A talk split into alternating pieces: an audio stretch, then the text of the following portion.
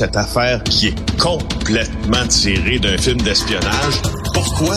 C'est vraiment intéressant? On peut pas dire l'inverse. Donc, la drogue, c'est donc. Un journaliste d'enquête, pas comme les autres. Félix Séguin. Mon cher Félix, parle-moi de crypto-monnaie. Tu dis c'est l'histoire la plus fascinante qu'on peut lire aujourd'hui. Oui, oui, oui, effectivement, cette histoire-là se déroule chez nous, mais ça commence aux États-Unis, en Oregon plus précisément, euh, avec euh, un genre de transaction qui, euh, moi et toi, là, en tout cas, à laquelle nous, ne serions pas habitués, genre s'acheter des guichets automatiques. Oui, il y a un gars du Canada qui euh, apparaît sur le radar de la police euh, de l'Oregon euh, à la suite d'une plainte de compagnie des fameux guichets là, ATM qui raconte avoir été fraudé parce que cette compagnie-là avait fait livrer 20 guichets à Laval et à Montréal et elle a réalisé qu'elle a été payée avec des cartes de crédit clonées qui proviennent du Japon. OK, d'accord déjà là, déjà là, il y a quelque chose là-dedans. Mais c'est pas tout, OK? Alors là, il, remonte la trace de cette carte de crédit euh, clonée, puis ils vont aboutir chez Lens Pétion. Euh, Lens Pétion, c'est un crack de l'informatique, euh, un prodige de l'informatique même, qui a choisi le crime selon le procureur de la couronne là, qui euh, a procédé à son accusation, palais de justice de Saint-Jérôme hier un crack de l'informatique qui euh, a fraudé les données personnelles de près de 500 000 personnes et s'est fait saisir pour une valeur estimée à un million de dollars de crypto-monnaie. OK? Donc, euh, Petit en question, c'est un Montréalais de 31 ans, euh, un spécialiste, oui, du recel, de la crypto-monnaie, euh, du hameçonnage, de la création de faux documents. C'est un diplômé en génie informatique de l'Université Concordia. Il s'est fondé une entreprise, ça s'appelait Astra Coins, qui se spécialise, tu t'en douteras, dans les guichets automatiques de Bitcoin. De là, le début de l'histoire avec les fameux euh, guichets automatiques. Alors, euh, ça, c'était donc la vingtaine de guichets qu'il avait acheté aux États-Unis. Il a acheté une centaine de guichets automatiques de manière frauduleuse.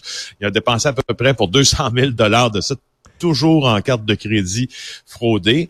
Puis là, ben là, c'est arrivé évidemment là, aux oreilles des policiers et on a procédé à son arrestation, sa mise en accusation. C'est pourquoi on peut raconter cette histoire-là.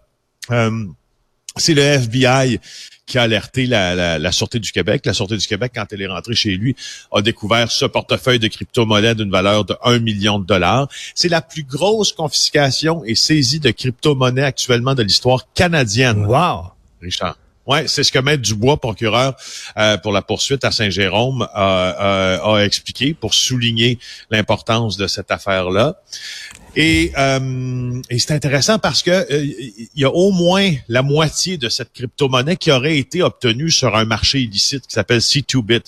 C'est un marché euh, de crypto-monnaie, mais un marché russe qui fait affaire plus sur le darknet. Donc le, le, le darknet, c'est la portion invisible de l'internet qu'on voit pas quand on va sur sur Google. Alors c'est vraiment, je, veux dire. Écoute, non, mais c'est vraiment, là, il doit y avoir des producteurs qui veulent acheter les droits de ça. Tu sais, parce que j'ai vu une mini-série fascinante sur Elizabeth Holmes, tu sais, celle justement qui est rentrée en prison il y a peu de temps.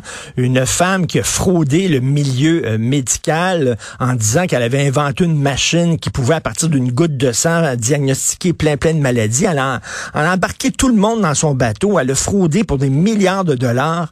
Et euh, c'est passionnant comme série. Ben, c'est le même genre de gars-là. Tu sais, ce sont des gens quand même qui sont extrêmement intelligents.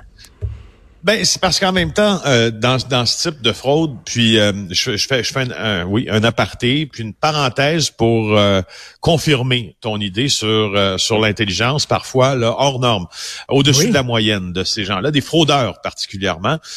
moi, il y a des policiers de la section des crimes économiques là, tant là au SPVM qu'à la Sûreté du Québec, il y en a deux qui m'ont déjà parlé en disant c'est fascinant quand tu fais une entrevue d'enquête avec un fraudeur parce que D'abord, ils sont très, très intelligents. Le stratagème est relativement euh, euh, fouillé chez certains. Puis, euh, et, comment dire, il est, il est fouillé, mais il est sophistiqué. C'est le mot que je cherchais. Et quand tu fais une entrevue avec eux en leur disant, ben voici, on t'a en observation en train de, de, faire tel, tel délit, mais ils sont tellement mythomanes, ils sont tellement fiers et, ils sont hmm. tellement fiers de leur stratagème que souvent, ils vont l'expliquer eux-mêmes en disant, wow, wow, wow, hey, c'est comme ça que ça fonctionne, mon affaire. Puis écoute, c'est pas vrai que c'est de la petite fraude. Voyons donc, j'en ai fait pour 5 millions. Et tu comprends? Ben, donc, parenthèse. Il faut qu'ils le euh, disent. Il faut que les gens sachent à quel point ils sont brillants. C'est ça. Ils peuvent pas garder ça pour eux autres même. Et c'est des fois, je te pose la question, euh, Félix, pourquoi des bandits t'ont parlé? Pourquoi des bandits t'ont appelé out of the blue pour te raconter leur carrière? Ben, c'est ça. Ils ont besoin que les gens il y a de mégalomanie, de mythomanie, besoin de, besoin, puis un désir de vanité, puis un désir, tu sais, moi, je suis un plus gros bandit que l'autre, tu sais. Et, et, je pense que euh, notre ami ingénieur en informatique, pour revenir à son histoire, euh, il nous a, il nous a prouvé, là, écoute, qui, qui était assez débrouillard. Euh, au cours de l'enquête, écoute bien ça, une autre affaire assez fascinante. C'est le FBI qui avertit la Sûreté du Québec euh, de tout ça. Alors en 2020, on veut mettre euh, à exécution un mandat d'écoute. Alors il y a un membre de l'équipe d'enquête qui a communiqué par erreur avec le suspect. OK? Un policier qui a communiqué par erreur avec le suspect, là, lui, il a paniqué, il dit qu'est-ce que la police me veut? Alors, il, il, a été un peu pris de panique, mais il était déjà sous surveillance. Alors, il a été filmé en train de déplacer dans un entrepôt les fameux guichets de Bitcoin qui se faisaient livrer euh, chez lui. Il a déplacé ça chez un complice qui a aussi été accusé d'ailleurs dans cette affaire-là. Et fait très intéressant et inusité. Il y a une perquisition chez notre pétion en question. Alors, qu'est-ce qu'il a fait?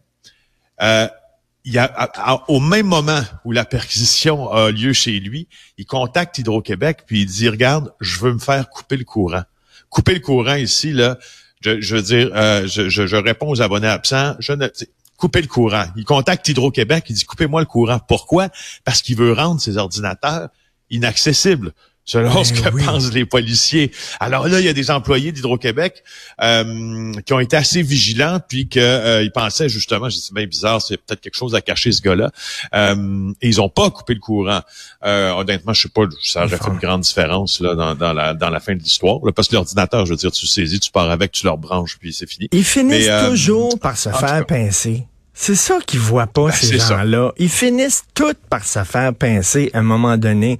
Tout finit par se savoir. Comment il a pu avoir accès à autant de données personnelles? Par ces machines? Ben, par ces machines, mais par le Darknet aussi, qui vend des réseaux. Euh, il y a des, des réseaux euh, de cartes de crédit euh, fraudées ou clonées de plusieurs institutions financières canadiennes.